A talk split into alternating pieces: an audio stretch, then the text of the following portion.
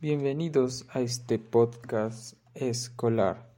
En esta ocasión vamos a hablar sobre el libro El sendero del hacker.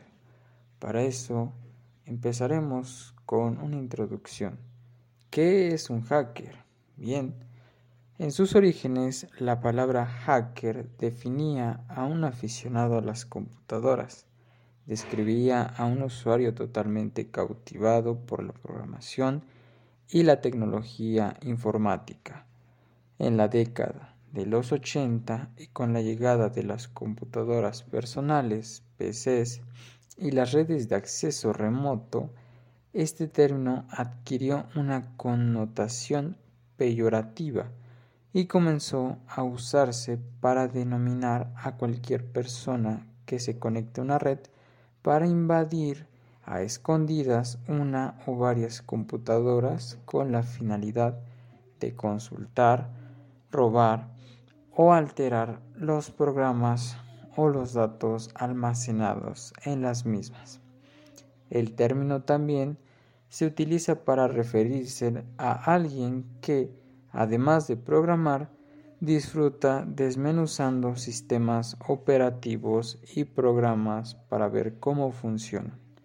Los hackers son los sujetos que maquinaron lo que es hoy eh, la Internet tal y como la conocemos. La mayoría de los hackers programan y contribuyen al mundo de Linux y a la mayoría de ellos les gusta, les gusta estudiar la seguridad de la red e interrumpir e irrumpir en los sistemas. Los hackers son usuarios muy avanzados que por su elevado nivel de conocimientos técnicos son capaces de superar determinadas medidas de protección. Su motivación abarca desde el espionaje industrial hasta el mero desafío personal.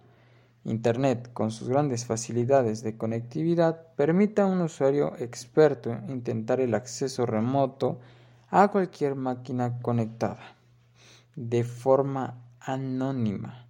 Hay quienes los describen como los ninjas modernos, pero a diferencia de estos, los hackers no llevan artilugios ocultos ni armas para atacar.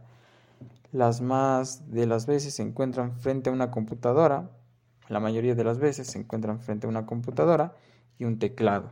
Casi siempre operan solos.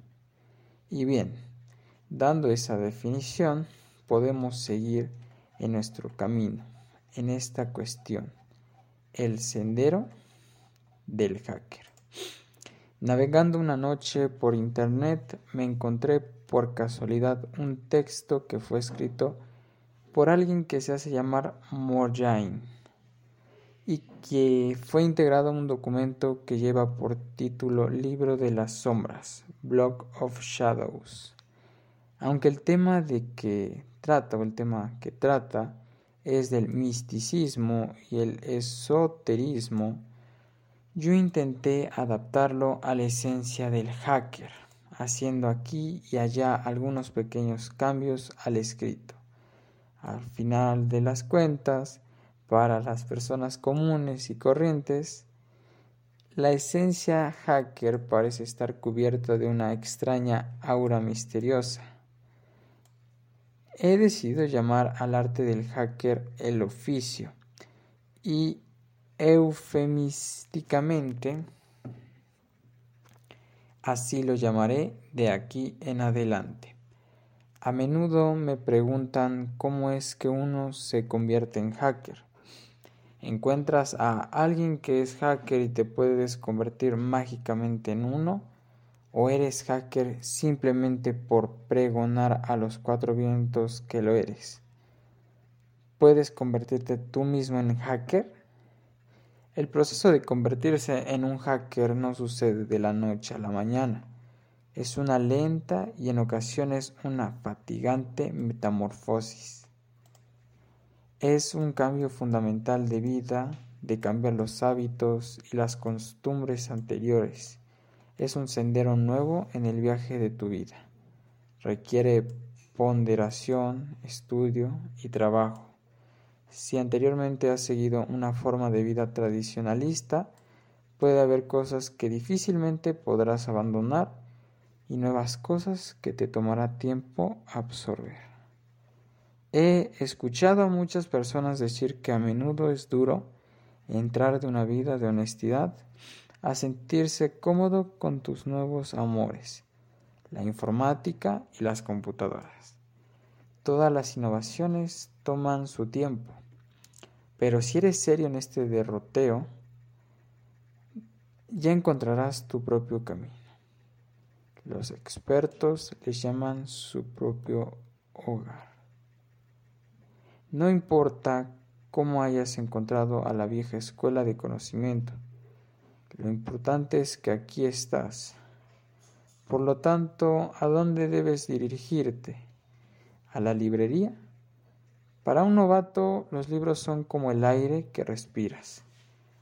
Tú debes poseerlos o de algún modo tener acceso a ellos, a la información que contienen. Si no puedes pagarlos o no te sientes seguro teniendo libros que te que hablen del oficio, la internet es el siguiente destino. Tanto en los libros como en internet podrás encontrar una gran riqueza de conocimientos que te guiarán en tu nuevo camino. Ciertamente, al igual que con cualquier otra cosa, hay buena información e información nociva. Evita cualquier clase de libro o sitio en Internet que hable de controlar a otra persona en cualquier forma, dañar o hacer alarde de las habilidades. Estos libros o sitios no cumplirán con satisfacer tu necesidad de conocimientos sobre el oficio, y lo más que lograrán será confundirte. Una vez que hayas leído una variedad de libros y documentos y sientas que esto es lo tuyo, que este es tu camino, el siguiente paso es encontrarte un maestro. Si tienes acceso a un maestro, a mi parecer, este es el mejor curso de acción. Normalmente podrás encontrar un maestro en alguna librería que venda libros sobre nuestro oficio en tu comunidad. También hay muchos sitios donde puedes encontrar mucha y valiosa información sobre el tema que requieres para tu formación. Ha crecido sumamente durante los años, durante los últimos años, y es un recurso valioso en la comunidad del oficio. Tener a un mentor puede ofrecerte mucho ahora que comienzas a transitar el sendero.